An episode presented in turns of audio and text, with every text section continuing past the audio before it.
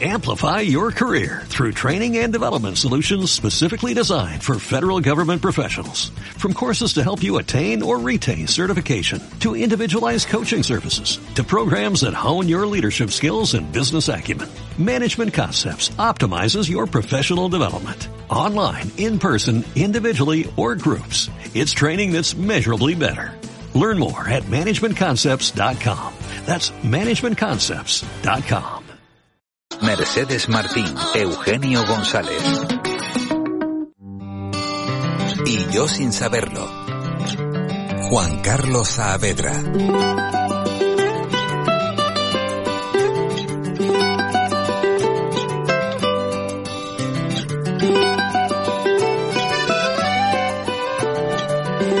Pues enseguida que vamos a saberlo. Juan Carlos Saavedra, muy buenas tardes. Muy buenas tardes, Eugenio. ¿Qué tal? ¿Cómo estás? Bien, bien, aquí Bien, estamos. ahí estamos. Bien, Pasando un poquito de frío, pero bien. Bueno, perfecto, El frío perfecto. se agradece. Bueno, sí, sí, ya, ya también era hora, ¿no? Porque, Sí, claro, sí, sí. ¿no? Eh, lo, lo, pasa que luego también nos quejamos cuando hace calor porque hace calor, cuando hace esto es así, ¿no? No eh, Juan Carlos, cuando hace frío porque hace frío, pero bueno, yo creo que lo que toca ahora es el fresquito de enero, ¿verdad? Sí, sí, sí. Bueno, eh, Juan Carlos, mucha gente presagió el final de, de la radio, ¿no? Mucho, con la llegada de la tele. Sin embargo, eh, aquí seguimos y seguiremos. Hoy Juan Carlos Saavedra nos propone conocer la labor que desarrolla la radio en los centros escolares. Juan Carlos, ¿por qué? Porque la época en que nos encontramos, donde predomina todo lo visual, representado por, por TikTok, mensajes cortos, vídeos cortos, encontrar que en centros escolares se desarrollan proyectos de fomento de la comunicación por medio de lo que hacemos nosotros aquí, por medio de la palabra, pues yo creo que es una experiencia que valoro muy positivamente. Y fíjate también una cosa, Eugenio, dentro de mi experiencia como escritor, las mejores entrevistas me las han hecho los alumnos y alumnas en radios escolares, porque ellos no tienen miedo de preguntar lo que un adulto a lo mejor con un- unas mochilas en la espalda no pregunta, te pueden preguntar cuánto ganas con un libro. En, cuando a lo mejor tengo un libro dedicado a, a mis hijos y está el nombre al principio, y ¿por qué le pusiste ese nombre a tus hijos y no otro? O sea, son preguntas completamente curiosas. Y otro aspecto fundamental que encuentro en las radios escolares es la importancia de, de su labor porque están creando usuarios y generadores también de radio en el, en el futuro, con lo cual yo creo que esos que aban- abarruntaban el final de la radio tienen una escuela que se está generando en, esos ambientes escolares. Esas razones son las que me llevaron a reivindicar esta tarde pues esa labor que hacen esas radios escolares, invitando a nuestros oyentes a conocer un poco más esta interesante iniciativa escolar. Bueno, pues muy buena reivindicación, a mí me lo parece. Eh, para acercarnos a la labor de las radios escolares, contamos con Esteban Santana, que es director del SEIP Los Giles en Gran Canaria y uno de los impulsores de los encuentros regionales de radios escolares de Palique, que yo también eh, afortunadamente he tenido la, la- la oportunidad de participar eh, de, de- de estos encuentros. Saludamos ya, evidentemente, a Esteban Santana. Esteban, buenas tardes. Hola, buenas tardes. Eugenio, y buenas tardes, Juan Carlos. Buenas tardes. ¿Qué tal, Esteban? ¿Qué tal? Bueno, eh, ¿qué entendemos o qué se entiende por una radio escolar, Esteban?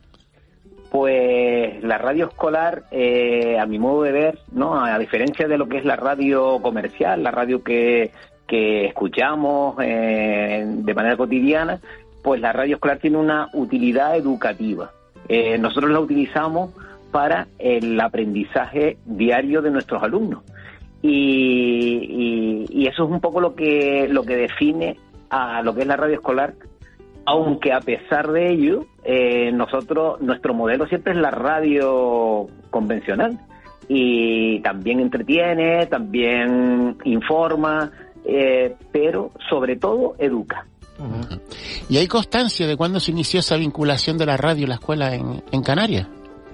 Eh, bueno, pues mm, la radio, eh, sé que en los años 70 por ahí se dotó a muchos centros escolares de una radio, eh, radio, ¿no? Con su emisor y que emitían. Yo llegué a, a, a trabajar con, con, en centros en los que existía esta emisora, ¿no? Pero era una radio distinta, ¿no? Eh, bueno, yo aquí quiero recordar también a, a grandes impulsores de, la- de que trabajaron con los escolares, eh, como, como Joaquín Nieto, Luis Pérez Aguado, ¿no? Mm, pero era una radio diferente a la que usamos ahora, ¿no? Ahora es una radio que es que, mm, aunque en esa en ese momento pues también educaba, en este caso nosotros lo que la utilizamos más como una herramienta educativa, como un recurso más, como puede ser la pizarra digital, como puede ser la pizarra convencional o como puede ser eh, cualquier herramienta que nosotros utilizamos de manera cotidiana en nuestras aulas. Y aproximadamente podemos saber eso, cuántos centros cuentan con un proyecto de, radio escolar. Eh, no hay un censo oficial de, radios escolares, pero sí que por el seguimiento que yo llevo desde hace muchos años con, las radios y con el contacto que tengo, pues yo creo que podría haber eh, medio millar de, de radios escolares en Canarias eh, que funcionan pues de manera habitual en, los centros educativos. Medio millar, ha dicho. Medio millar, sí, sí, sí, bastante, pues son bastantes, ¿eh? mucho, mucho. 500. Mm, mm. Y dentro del, de lo que sería antes, eh, vienes comentando el tema que se usa como recurso de formación, como recurso, pero ¿qué puede aportar un escolar participar en un proyecto de, de radio escolar? Concretamente, ¿qué le puede aportar en ese, en ese camino educativo que está recorriendo? Pues lo primero, lo primero es que eh, va a aprender de manera distinta, diferente a lo que a lo que se hace de manera tradicional. Eh, para aprender sobre un tema, pues no tenemos que eh, el profesor mm, no es dictar, copien, hagan un esquema, sino que aquí cambiamos todas las tornas, porque el, el alumno es el protagonista de ese aprendizaje. Nosotros, por ejemplo, para ya que nombraste el evento de Palique, ¿no? Eh, estamos preparando una entrevista a don Benito Pérez Galdós eh, y, ellos han tenido que, investigar sobre el personaje, eh, han tenido que ir a las fuentes, hemos manejado obras, mm, ellos han, han ellos han sido los propios protagonistas de y han diseñado pues esa entrevista que al final pues concluirá el, el, proceso de aprendizaje de, de, la obra de Benito Pérez Galdós. Eh, y, en, ese, en ese proceso del que habla Esteban se me ocurre, claro, porque también estaría bien, no sé, pregunto, ¿no? Que, que a lo mejor también eh, en la, eh, este tipo de, de radios que, que, de las que hablamos, en estas radios escolares que tienen el objetivo que tiene, que también en su mayoría estuviese también, no sé, que, que hubiese parte ¿no? de algún profesional, ¿no? que, también, no, digo, asesorara, asesorara o ayudara incluso a los alumnos, ¿verdad? Porque entiendo que hay muy buena voluntad, por supuestísimo, ¿no? De los profesores, de, esa, capacidad que tú has dicho, ¿no? De, buscar información sobre el Benito Pérez Galdós, pero a lo mejor también haría falta más eh, eh, esa otra parte de la que te pregunto. Pero y la hay, ¿eh? Y la hay, porque el profesorado también necesita formación. Lógicamente que la formación radiofónica no la tenemos nosotros como docentes. Entonces nosotros como docentes tenemos que ir a la fuente, ¿no? Que son ustedes los periodistas, ¿no? Eh, nosotros eh, en, todas las radios de Canarias, pues también eh, a la hora de formarnos, de organizar nuestros cursos de formación, pues siempre tiene que haber la figura de un periodista. Yo en mi centro, por ejemplo, pues procuro que cuando trabajo el tema de la publicidad, pues llevarme a alguien que, que trabaja la, eh, en la publicidad con, con la voz. Y también, pues cuando elaboramos noticias y demás, pues también mm, procuramos eh, ir a la fuente, ¿no? Al, a lo que es pues el, un redactor o que siempre tengan un referente de lo que es la realidad. Bueno, eh, ¿y cuántas eh, de las radios escolares que cuentan con el apoyo de la Consejería de Educación? Eh, bueno, el, más que el número, vamos a, ser más genéricos, si, si, realmente cuentan con el apoyo. Sí, bueno, eh, yo creo que sí, que se cuenta y cada vez más. Yo creo que también la administración se ha ido dando cuenta de que, de que la herramienta de la radio como herramienta educativa mm, está jugando un papel muy importante en la radio y que en, la, en los centros educativos. Y Canarias es un referente en, en este sentido. Cuando vamos a congresos nacionales o vamos a algún evento a nivel nacional de encuentros de radios escolares, nos damos cuenta como Canarias va siempre un, un pelín por delante de otras comunidades autónomas. Eh, en este caso, eh, siempre desde bueno desde la legislatura anterior y, y, en esta también, pues hemos tenido el apoyo de la de la de la administración para subvencionar proyectos y para también darnos formación, porque lógicamente eh, si dotamos a un centro de un, equipamiento de radio escolar y luego no le da formación al profesorado, pues la radio se va a quedar ahí sin, sin uso, ¿no? Pues eh, yo creo que es importante, es importantísima la labor de también y apoyo de la administración educativa. Eh, es curioso esa importancia de la radio que dices que estamos un poco adelantados en lo que serían con otras partes del Estado, como también aquí la radio eh, sirvió en su momento para formar con el proyecto de, Radio ECA. No sé si será por la fragmentación de las islas, por las distancias que hay a lo mejor dentro de las islas, pero la radio siempre ha jugado un, papel fundamental. Y la pregunta que a lo mejor se hace en algún profesor o profesora que está escuchando esto y dice, oye, me animo a hacer una radio escolar en mi centro, ¿sale caro montar una radio escolar en un centro? Mira, eh, esa es la gran pregunta y, y, el gran miedo que tienen muchos profesores, ¿no? Porque miedo a lo técnico, eh, dice, ah, pues yo no puedo, yo no sirvo, eso va a ser como... Eh, realmente mm, no es caro. Dotar un, un espacio en el centro con para, para realizar radio, eh, por ejemplo, el que nosotros tenemos en nuestro cole, pues con 600 euros hemos dotado de un estudio de radio eh, al que solamente con un ordenador pues ya, mm, ya funcionamos. Eh, pero eso si quieres tener un estudio, mm, porque radio, como ustedes lo saben lo escuchamos eh, habitualmente, ¿no? Que radio se puede hacer de otras maneras. un reportero o un corresponsal en un país o en, o, en, en un sitio de guerra no necesita una radio, un estudio de radio pues con una simple grabadora o un teléfono móvil, pues tiene para, para hacer radio y estamos haciendo radio. Eh, para hacer una tertulia en la clase eh, con un micrófono y con, o con una simple grabadora podemos hacer radio. Mm. Entonces, eh, yo sí le diría a mis compañeros, a todos los que se animen o se quieran animar a, a lanzarse al mundo de la radio, que la parte económica y técnica es la preocupación menor, que lo importante para lanzarse a un proyecto de radio es tener ganas y, que, y que su alumnado eh, tenga una manera de aprender distinta. Eso es lo importante. Eh, Esteban, y se me ocurre también esto, eh, y, son consumidores de radio habitual los alumnos y las alumnas? ¿Consumen radio? O la radio quizás tiene, ese San Benito de a lo mejor ya no son para, no está concebida para chicos tan jóvenes, ¿verdad? Sino un poquito más, más entrados en, en edad. Mira, yo, yo te voy a decir eh, un testimonio de una alumna mía eh, de sexto de primaria de este año. Ella, hasta que yo llegué este año, eh, ella no conocía la radio. Ella lo único que conocía era pues internet o YouTube o, Instagram y estas cosas, redes sociales. Y, me, y me decía, profe, desde que empezamos con la radio, la radio me está gustando y la estoy escuchando. Ah, qué bueno. Entonces, eh, eh, aquí, como decía antes muy bien Juan Carlos, el, el papel de la radio escolar eh, también está jugando ese papel de, que la radio no se pierda, ¿no? De esa, Creando cantera también como oyente, ¿no? muy, bien, muy, bien, muy bien, muy bien, muy bien, muy bien, decíamos al principio, ¿no? También que Juan Carlos lo contaba, ¿no? Este de la amenaza que hubo, ¿no? De la radio con la llegada de la tele, no solo no fue una amenaza, sino que se ha consolidado y que incluso se ha modernizado más, ¿no? Y en ese sentido, me gustaría saber cómo ha cambiado el funcionamiento de las radios eh, escolares con la llegada, por ejemplo, de los podcasts. Pues como a la radio convencional, pues también la ha revolucionado. ¿Por qué? Porque antes cuando, bueno, te cuento cuando yo empecé con, con, la radio escolar, que hace 20 años, 20 y pico años, eh, la radio era, era efímero. El, tú eh, llevabas a los alumnos al, al estudio de grabación y, y los padres tenían que estar atentos mm, si eran las 11, las 12, tenían que estar atentos porque si no, no podían escucharlo a sus hijos más. En este caso, ahora, con el podcast, el padre, la madre, la abuela, lo pueden escuchar en cualquier momento.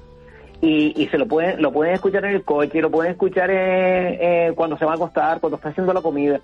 Entonces, el podcast, yo creo que lo que ha hecho es eh, beneficiar también a, a, la radio y bueno, y a la escuela, pues doblemente. Independientemente de los contenidos, ponías el ejemplo de la entrevista de Pérez Galdós, de seleccionar un tema, yo creo que también la importancia de la radio escolar está en, vencer el miedo a hablar en público, a que te escuchen, y sobre todo los canarios que tenemos a lo mejor un poco de San Benito, de no sabernos comunicar, de ser tímidos, eh, tener pocas palabras. Yo creo que también ahí juega, no sé si estás de acuerdo conmigo, un papel importante el ser capaz de transmitir, hablar, después de escucharte, vencer ese miedo a, hablar. Absolutamente. Eh, mm, ten en cuenta que la radio, eh, en, este caso, eh, yo que soy profesor de lengua y doy lengua a mis alumnos, eh, yo trabajo las destrezas comunicativas con la radio. ellos, yo trabajo la escucha, trabajo la lectura, trabajo la escritura, porque ellos tienen que preparar sus guiones, tienen que preparar sus entrevistas, pero también trabajo la oralidad, porque al final tienen que, tienen que llevar esos programas pues a la audiencia, ¿no? Mm, la radio es una herramienta eh, potentísima para la mejora de la competencia comunicativa y para que los canarios también perdamos el miedo, nuestros niños canarios perdamos el, pierdan el miedo de que, de que nuestra habla es muy rica y podemos hablar muy bien y, lo podemos llevar a, cualquier sitio, ¿no?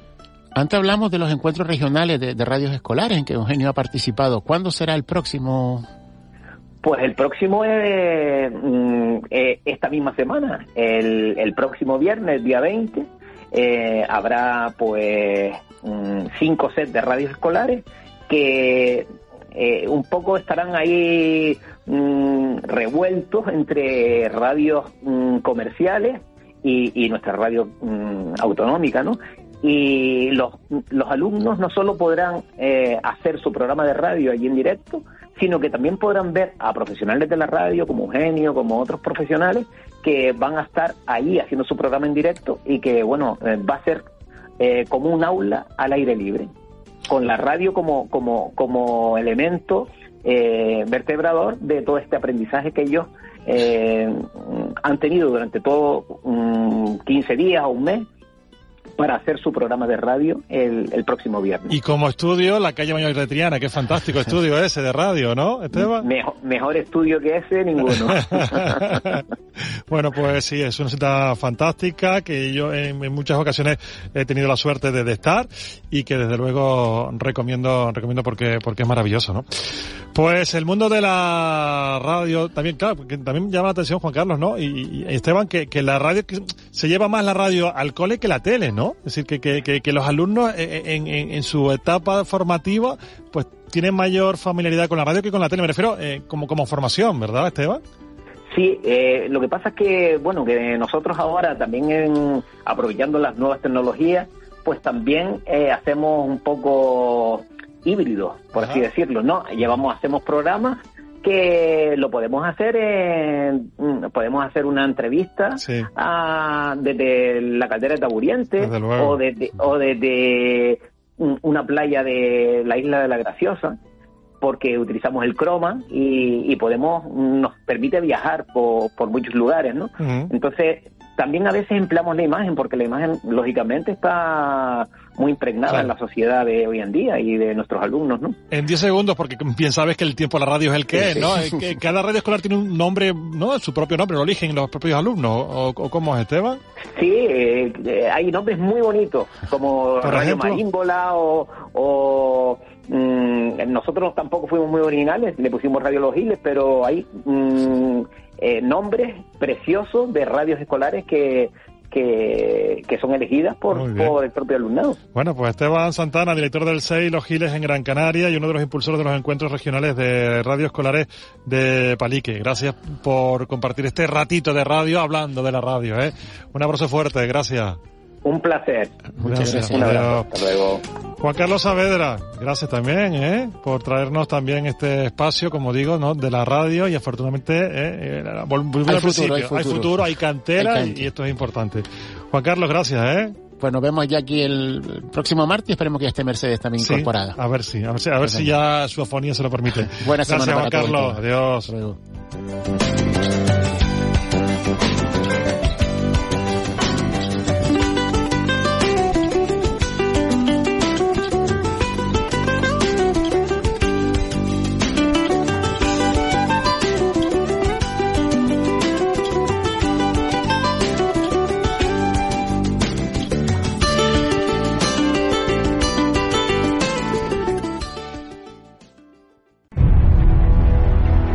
Este viernes, desde las siete y media de la tarde, todo goles radio. Desde el Estadio de Gran Canaria, Unión Deportiva Las Palmas, Club Deportivo Mirandés. Todo desde el recinto de Siete Palmas con Juan Luis Monzón. Recuerda, este viernes desde las siete y media de la tarde, todo goles radio. Las Palmas Mirandés. Canarias Radio. Todo goles radio con Juanjo Toledo el programa líder del fin de semana y también de los viernes.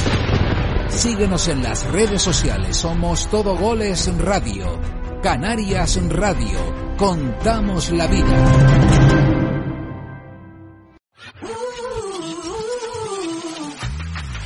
Es buena hora para escuchar la radio para hacernos preguntas y tratar de responderlas. Tú no transmites el VIH a terceras personas cuando la estás tomando, la vacuna terapéutica tiene que conseguir lo mismo. Encontré un contrato de, de, un año, pero ¿qué pasa? Trabajaba la hora tres euros y medio. Pero aquí sin ruidos y con muchas ganas de disfrutar de la vida. El placer de estar aquí en la radio, pues el placer de pegarte un baño caliente.